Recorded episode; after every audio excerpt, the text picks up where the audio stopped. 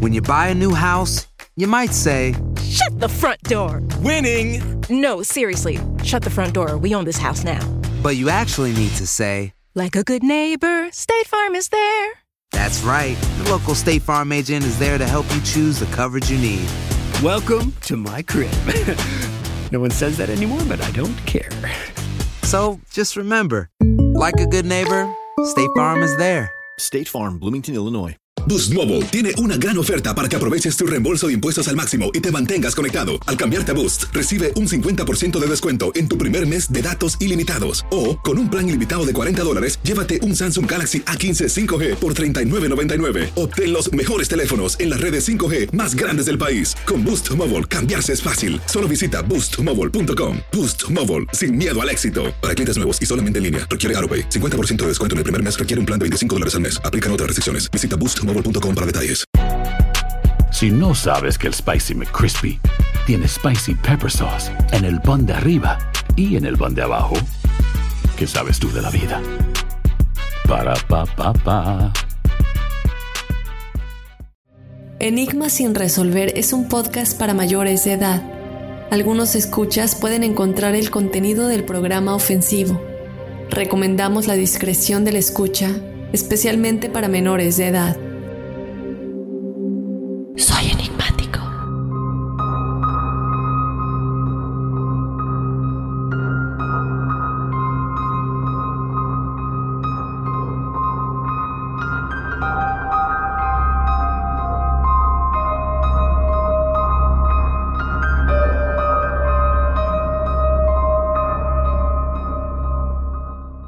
Hola enigmáticos, bienvenidos a otro episodio de Testimoniales Enigmáticos. Mi nombre es Dafne Wegebe. Muchas gracias por estarnos acompañando otro jueves lleno de historias paranormales y sobrenaturales que ustedes nos hacen llegar. Y bueno, como cada semana yo te quiero invitar a que tú seas parte de los testimoniales enigmáticos porque tú haces este espacio y también recordarles que ustedes con sus historias pueden ayudar a alguien más que esté viviendo algo similar y se puedan sentir identificados. Y el hecho de que cada uno de ustedes se animen a contarnos sus historias hace que cada vez más enigmáticos, después de pensarlo mucho tiempo, también se animen. Así que bueno, sin más, yo te invito a que nos escribas a enigmas.univision.com tus experiencias paranormales y sobrenaturales. Te recuerdo que esto lo puedes hacer en audio o también lo puedes hacer de manera escrita. Si escoges contarlo de tu propia voz por medio de un audio, únicamente te pedimos que te mantengas entre 5 y 5.30 minutos para que le demos espacio a más experiencias. Pero antes de comenzar con ellas, yo te quiero invitar a que nos sigas en las redes sociales. Nos encuentras en Instagram y en Facebook como Enigmas sin resolver. Y bueno, sin más, vamos a comenzar con los testimoniales de esta semana. Hola Dafne, espero te encuentres muy bien. He estado poniéndome al día con todos los podcasts y me encanta poder escuchar las historias de otras personas y así darme cuenta que no estoy loca. Expones casos muy interesantes e intrigantes, así que después de pensarlo mucho, he decidido enviar mi testimonio, que es un poco difícil, así que decidí hacerlo de manera anónima. Te cuento un poco sobre mí. Soy de Costa Rica, cuando era pequeña, aproximadamente a los 8 años, comencé a ver y a sentir espíritus. Casi siempre era en mi casa, pero también podía sentir las energías en otros lugares a los que visitábamos, como la casa de mis abuelos, etc. Al mismo tiempo, empecé a sufrir abusos por parte de mi abuelo paterno. No voy a entrar en detalles, pero esto me hizo caer en depresión y sumirme en mis pensamientos. En el año 2010 yo tenía 14 años. Este señor murió para mi felicidad.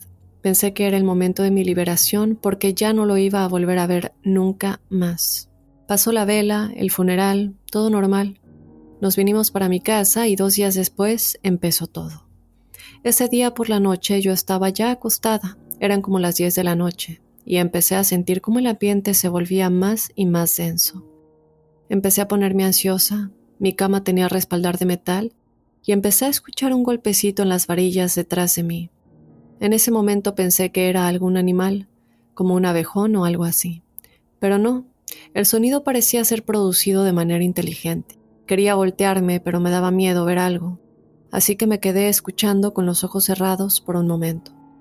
Cuando decidí abrirlos y alzar mi mirada, frente a mí estaba ese hombre, mi abuelo. No era una sombra, era como verlo a él cuando estaba vivo. Vi su ropa, su cara, todo.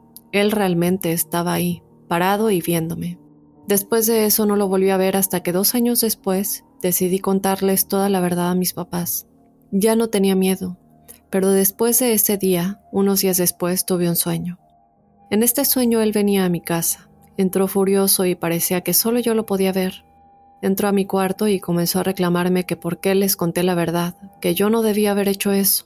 Yo tenía una cómoda con mis cosas personales y una mesa con cuadernos y libros del colegio. En su reclamo comenzó a tirarme esas cosas al suelo. Yo me desperté de esa pesadilla con un ataque de pánico, y eran como las siete de la mañana. Mi mamá vino a tratar de consolarme y me llevó a la cocina a tomar agua para que me calmara. Mi cuarto se puede ver desde la cocina, y vi como todo aquello que él me tiraba al suelo en el sueño se caía frente a mí en la vida real. No sé qué opinas, pero creo que era la señal de que realmente él estaba ahí. Esto pasó y pasaron los meses. Otra vez todo parecía estar bien. Para esta época comencé a trabajar en una casa acá, cuidando a una señora. Bueno, básicamente era estar con ella, y me quedaba a dormir allá. Todo estaba bien. Una noche me acosté y me dormí como siempre, pero en esta noche lo volví a ver en un sueño. Esta vez no me dijo nada, solo me miraba de manera amenazante. Me desperté asustada y no pude dormir más. Al día siguiente le conté a la señora y todo continuó bien. Posterior a este día sentía como en distintas partes de la casa me observaban. Nunca vi una sombra o algo así, solo sentía esa mirada sobre mí, y los sueños continuaron, volviéndose un círculo en el que me dormía. Soñaba con él y ya no dormía más. Hasta que dejé de dormir del todo por miedo a volverlo a ver, pero despierta tampoco estaba tranquila. Esto, como podrás imaginar, no me hizo bien, y los ataques de pánico y ansiedad de un momento a otro me paralizaban. No podía caminar ni moverme y menos hablar. Pedí ayuda, pero no me hicieron caso y me dijeron que lo que tenía era un soplo en el corazón. Me enviaron con un cardiólogo y no con un psicólogo. Evidentemente estoy muy bien del corazón y los eventos seguían. Poco a poco fui logrando tomar el control de todo esto. Recuperé mi sueño y mi salud. Él dejó de aparecer por un tiempo hasta la última vez. Esta vez, él estaba cocinando y me pidió con un gesto que me acercara. Sentí mucho miedo, pero decidí acercarme. Comenzó a hablarme, me pidió perdón por todo el daño que me hizo, me dijo muchas cosas que ya no importan. Y yo le respondí, te perdono, pero no por usted, sino por mí. Me despedí y después de este sueño no me volvió a molestar. Espero que no haya quedado muy largo y que me puedas dar tu opinión. ¿Crees que haya sido él quien me atormentaba, u otro ente, o las dos cosas? No sé. Te envío un saludo desde Costa Rica y bendiciones. Muchas gracias, Anónima. Antes que nada, Creo que no soy la única, seguramente todos los enigmáticos que están escuchando, bueno, lamentamos mucho eh, lo que te sucedió, que lo digas, aunque te quedes como anónima, eh, creo que es algo muy fuerte el que esta persona, que debería ser una persona que te debería cuidar, que te debería querer, eh, que tú deberías confiar, haya abusado de ti de esta manera, no solamente físicamente, pero también lo que pasa después, ¿no? Y digo que es, que es un abuso de cualquier manera psicológico también, no solamente físico. Entonces, bueno, yo, yo quiero decir eso, eh, creo que también en nombre de, todos los enigmáticos, que, que, somos una familia que como hemos visto en muchos testimoniales, eh, nos apoyamos y nos referimos a otros testimoniales que tal vez alguien más contó con anterioridad eh, y que también conectan con nuestras propias experiencias. Comentando un poquito acerca de lo que sucedió después de que él falleció, no te quiero dar una respuesta definitiva porque creo que sería, eh, me parece que lo más importante que pudiste haber hecho en ese momento es acudir a, alguien que pudiera comunicarse con estos espíritus, que pudiera hablar con, con, el espíritu de tu abuelo para saber si es él el que se está comunicando y, qué es lo que quiere, ¿no? Lo que sí te puedo decir, creo que hemos hablado con muchos de nuestros expertos, eh, el no decirte que no era él no quiere decir que no era alguien. Pudo haber sido él, pudo haber sido algún otro ente, como dices, el bajo astral, y el hecho de que tú le estabas dando tanta energía, es decir, si tenías miedo, si tenías problemas para dormir, él sí podía robarse tu energía positiva y tu alta vibración, lo que los hace muy fuertes. Hemos hablado muchas veces que eh, los sueños se pueden interpretar de dos maneras. Hay información que tenemos en el subconsciente que sale a la luz en nuestros sueños porque nosotros al estar despiertos dejamos esas partes dormidas. Es como decir, no reconocemos miedos, no reconocemos ansiedades, no reconocemos muchas cosas cuando estamos despiertos. Pero es información que tiene que salir de nuestra mente de alguna manera tiene que eh, comunicarse con nosotros de alguna manera porque si no también nos puede hacer daño en nuestra salud. Y el subconsciente es tan inteligente que saca esta información cuando estamos dormidos. Eh, a veces soñamos que nos estamos ahogando, a veces soñamos que nos están siguiendo, a veces soñamos tantas cosas que no quiere decir que sea necesariamente una información que venga de algún espíritu del bajo astral. Sin embargo, hay otros sueños en los que sí los espíritus se comunican con nosotros. Este es un medio perfecto para que nos den mensajes, para que se comuniquen con nosotros. Y también hay otros tipos de sueños que nos conectan mucho con vidas pasadas. Es decir, soñamos un lugar muchas veces, no conocemos ese lugar en esta vida, pero eh, sabemos que es un lugar conocido para nosotros, aunque no entendemos por qué, y son sueños recurrentes. Ese es otro tipo, ¿no? El tipo de sueño que nos traen recuerdos o memorias de vidas pasadas. En este caso, definitivamente creo que tú caes en el segundo tipo porque comienza a suceder primero cuando después de que él fallece eh, y las cosas todavía empeoran más cuando él te dice que no debiste haber dicho lo que, lo que dijiste, no debiste haber confesado lo que pasó, lo que él te hizo. Eh, y, y yo creo que aquí entra un poquito de venganza básicamente, ¿no? El torturarte. Y creo que alguna vez lo comenté, no estoy 100% segura, eh, de uno de los espíritus que está atrapado, supuestamente, hasta el día de hoy, en la casa de El Conjuro, la de la vida real, eh, se han hecho muchas investigaciones en esta casa, como dije, creo que tal vez en, este episodio no son investigaciones que se han hecho por grandes producciones y programas de televisión, por lo cual a mí me gustan porque me dan más confianza. Eh, es gente normal que va con sus cámaras, que están interesados en lo paranormal, que son apasionados por estos temas y van y ellos tratan de captar algo con su propio equipo, con sus propias cámaras. Y, una de las comunicaciones que uno de estos grupos de personas que fueron a ver qué es lo que estaba pasando en la casa del conjuro, lograron comunicarse con uno de los espíritus que era eh, un anciano que tenía mucho rencor dentro de él. Y la niña que estaba tratando de comunicarse con las personas que estaban ahí les estaba diciendo que por favor se fueran, si no él la iba a lastimar a ella. Esta niña evidentemente tenía información de cosas que esta persona, bueno, que este espíritu hizo en la vida real, que él no quería que se supiera. Y esta niña está amenazada básicamente en caso de que ella llegara a decir algo, ¿no? Y por eso les decía, por favor, váyanse, si no, él me va a lastimar a mí. Y un poco relacionado a lo que te pasaba a ti. Evidentemente él nunca cruzó, por lo menos no hasta que él se despidió y te pidió perdón. Esto pasó ya después de mucho tiempo en el que él estaba en el bajo astral y no sé si no cruzó porque no quería cruzar, porque no podía ver la luz. Y también es muy importante entender que la gente, bueno, los espíritus no pueden ver la luz hasta que ellos quieren ver la luz, hasta que ellos realmente dejan ir lo que los estaba deteniendo en este plano terrenal. No había dejado ir ni el rencor, ni el, el sentimiento de venganza que tenía hacia ti por haberlo dicho, y, tampoco muchas cosas que a lo mejor él tenía dentro de, dentro de su ser cuando estaba vivo, que digo, ya se ven desde el, desde el momento en el que él abusa de ti, ¿no? Esto no es de una persona, no me quiero em, aventurar a describirlo, pero no es algo bueno, básicamente.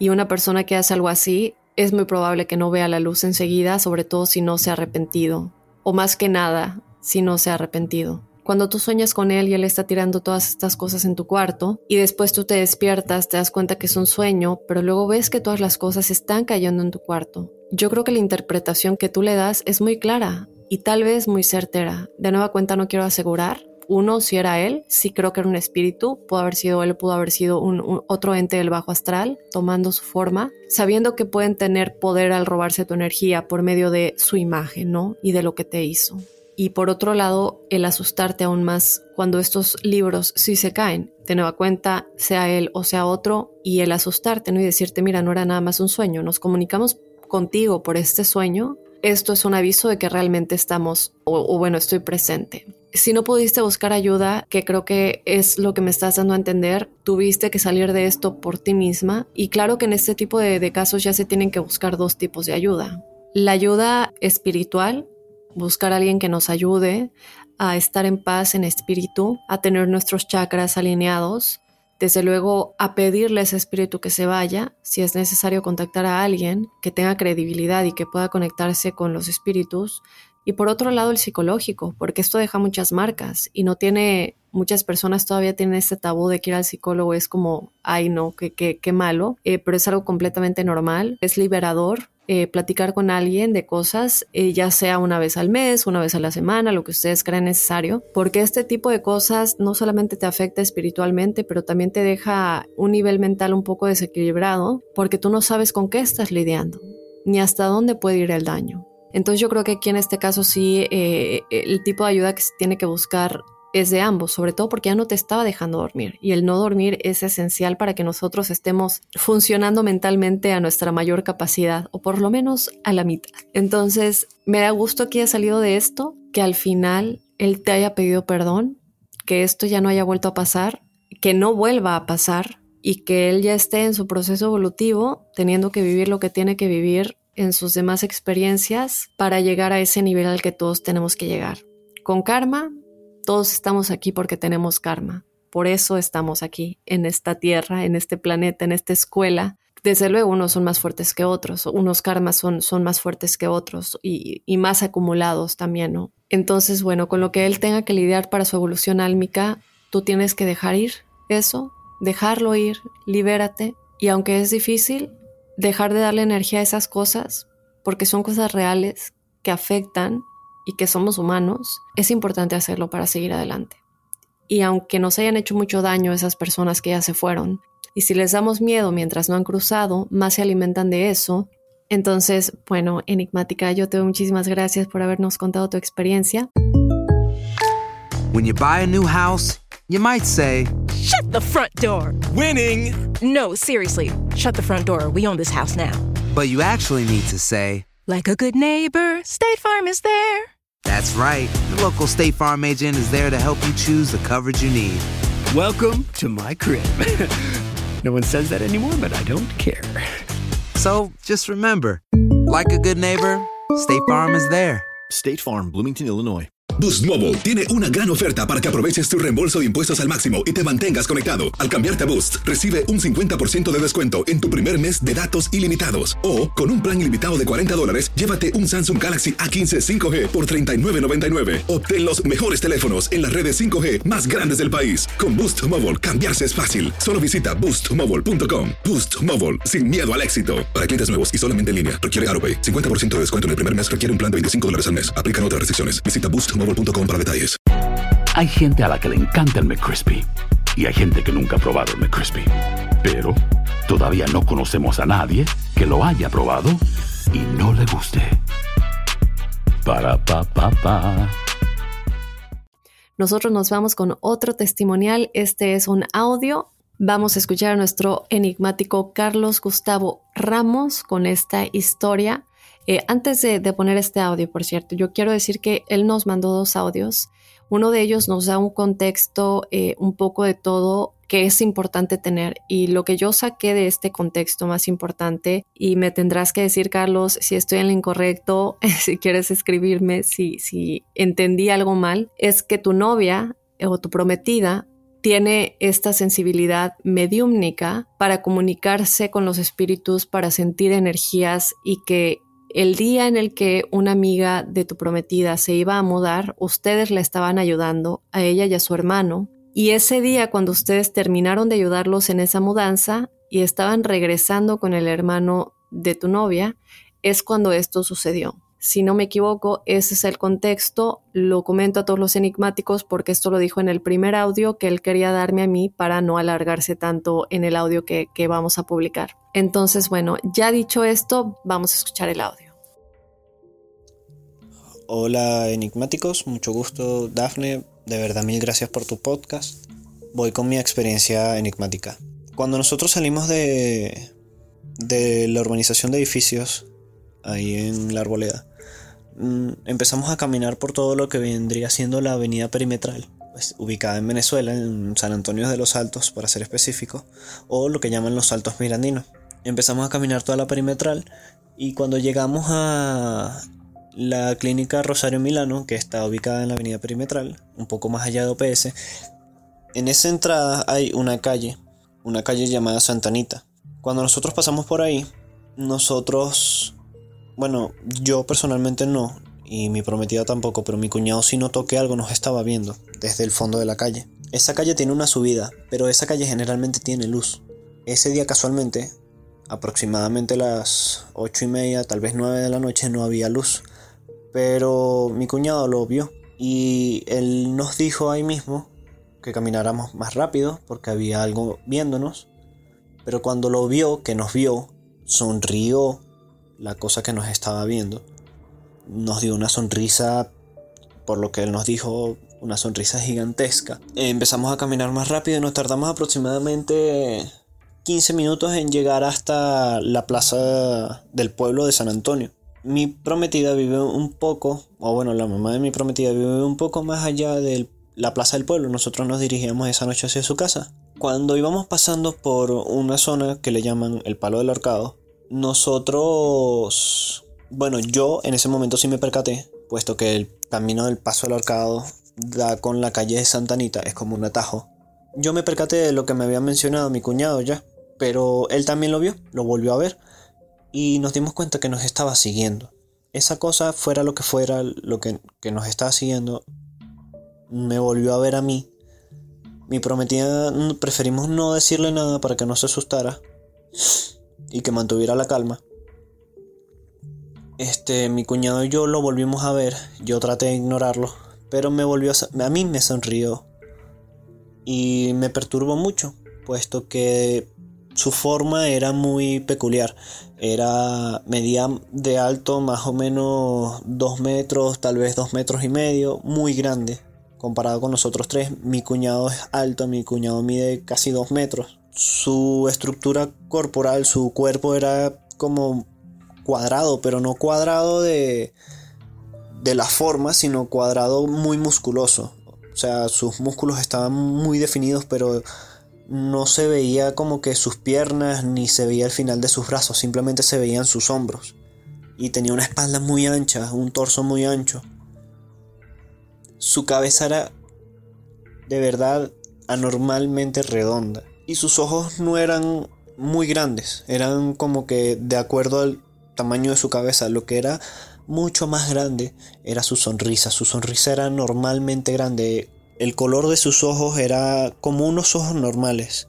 Un poco grandes para los ojos que normalmente vemos en las personas. Pero eran muy parecidos. Pero eran ojos rojos. El iris de su ojo era rojo. No tenía pestañas, no tenía pelo, no tenía orejas. Y su sonrisa era una, era una sonrisa muy macabra, puesto que no tenía labios era muy perturbador. Esa misma noche, cuando nos acostamos a dormir en casa de mi suegra, nosotros estábamos un poco consternados, pero preferimos olvidar eso y dar como un paso adelante y olvidarlo. Esa noche, la, la cama en la que yo duermo con mi prometida, que compartimos cuarto con mi cuñado, da hacia la puerta. O sea, los pies de la cama dan hacia la puerta, por lo tanto la cabeza también. Yo lo volví a ver. Mi prometida lo vio también eso nos consternó a los tres, porque mi cuñado también lo vio, pero él me estaba viendo a mí fijamente. No a mi prometida y no a mi cuñado, me estaba viendo a mí. La cama de mi cuñado da hacia el otro, hacia la otra esquina del cuarto, la pared que da con la puerta. Mi prometida dice ver que lo vio fuera del cuarto, vio su silueta fuera del cuarto, vio como si hubiese alguien ahí parado fuera. Yo lo vi con la cabeza traspasando la puerta y observándome fijamente y mi cuñado lo vio tal cual, pero con medio cuerpo afuera del cuarto, o sea, no se veía el cuerpo completo adentro. Después que mi cuñado se levanta y prende la luz, porque la luz está al lado de la puerta, fue que desapareció. Mi prometida comenzó con un mal presentimiento muy fuerte en la boca del estómago, el aura de la casa se volvió muy pesada, empezó a hacer muchísimo frío. Y bueno, eso es más o menos casi toda mi historia enigmática. De verdad, perdón por tardarme y extenderme. Espero tengas un feliz día.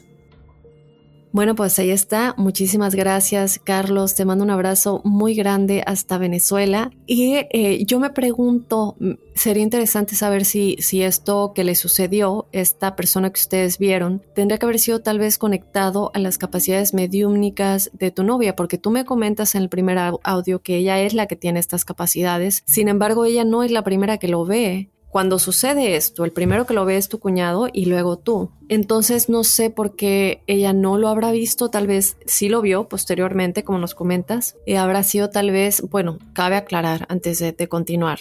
Una de las cosas que yo le quería preguntar, de hecho, a Adriana Urrutia, que estuvo con nosotros en el episodio de la brujería, porque ella también tiene estas capacidades, es si existe la manera de que los espíritus que saben que alguien puede sentirlos y verlos, cuando estamos con otras personas, de alguna manera, estas energías tal vez se conectan y hacen que otras personas también los vean. Y esto lo vemos muchas veces en, por ejemplo, cuando alguien va con un medium y están haciendo una sesión y es comunícate con nosotros, queremos escuchar lo que quieres decir, por qué no has podido cruzar o en dónde estás. Y de pronto se apaga una luz o se escucha un ruido o algo sucede en el cuarto. Esto no es algo que solo la medium está viendo o está escuchando. A pesar de que Solo es ella quien tiene esas capacidades. Ella es quien está abriendo ese canal con sus sentidos mediúmnicos. Y yo lo leí alguna vez, pero me gustaría haber solo preguntado a Adriana. Eh, bueno, estábamos hablando de la brujería y si, si es algo que quedaría pendiente para cuando la volvamos a invitar que este canal ya está abierto, entonces las personas que están con esa persona también se ven afectadas. Y es posible que por eso tú y tu cuñado lo vieron tan claramente y ella no lo vio sino hasta que ya están en la casa. Y, es una figura que solo de cómo la describes sí da mucho miedo lo de la sonrisa sobre todo eh, y que de alguna manera los estaba siguiendo, porque no fue solamente en ese camino, sino que llegó hasta la casa y estaba ahí en el cuarto. Porque el entender que cuando una persona tiene estas capacidades, se abre un canal y si esta persona no está 100% consciente de lo que está pasando, no puede cerrar ese canal. Cuando un medium se comunica con alguien, con un espíritu, ellos cierran la puerta cuando se termina la comunicación. Si esto sucede sin que uno se percate, no hay manera de cerrar el canal. Y esto yo lo puedo conectar únicamente por el hecho de que tu prometida tiene este tipo de capacidades, porque de otra manera es únicamente un espíritu que los vio en la calle, los siguió de alguna manera tu novia no se percató de ello, ustedes no le quisieron decir como nos comentas, y él únicamente usó sus sentidos mediúmnicos, usó esa puerta, por decirlo de alguna manera, la cual no se puede cerrar hasta que uno sepa que se tiene que cerrar. Pero también hay otra cosa muy importante que es que la manera en la que ustedes lo manejaron es que no se salió de control la situación. No se alteraron, no corrieron, no se asustaron, no gritaron, no le dieron el poder que este tipo de entidades buscan para continuar mucho tiempo más ahí y hacer más daño. Si utilizaron una puerta y no se cerró, como pasa cuando se juega la Ouija, mucha gente juega la Ouija y no saben que son puertas muy muy peligrosas de abrir. Si no se hace con alguien que sepa cómo cerrar una puerta, si entra un espíritu que no debe entrar, porque normalmente la Ouija se comunica con espíritus del bajo astral y no voy a decir normalmente, voy a decir todas las veces la Ouija se comunica con espíritus del bajo astral, que nos pueden engañar, que nos pueden mentir. Nunca, nunca voy a recomendar que nadie juegue la Ouija. Y si lo van a hacer, si no queda de otro y ustedes terminan haciéndolo, que lo hagan con alguien que sepa cómo cerrar este tipo de puertas, porque es muy peligroso. Que después de eso lo sigan a su casa, a sus vidas. Mi abuelita vivió algo así. No me voy a extender mucho con esto, pero mi abuelita sufrió mucho porque jugó la Ouija y un espíritu entró no se cerró la puerta después de esa sesión y fue una cosa que la torturó mucho por mucho tiempo. Eh, pero bueno, estimado, yo te agradezco mucho que nos hayas contado tu experiencia. Eh, yo te mando un abrazo muy grande y gracias por ser enigmático. Y bueno, enigmáticos, sin más, yo de esta manera termino los testimoniales enigmáticos de esta semana. Yo te recuerdo que tú nos puedes contar tu experiencia paranormal o sobrenatural escribiéndonosla o mandándonos un audio a enigmas.univision.net. Y de igual manera te invito a que nos sigas en las redes sociales. Nos encuentras en Instagram y en Facebook como Enigmas sin resolver. Yo soy Dafne Wegebe y te espero el próximo jueves con más testimoniales enigmáticos y desde luego el lunes con otro enigma sin resolver. Soy enigmático.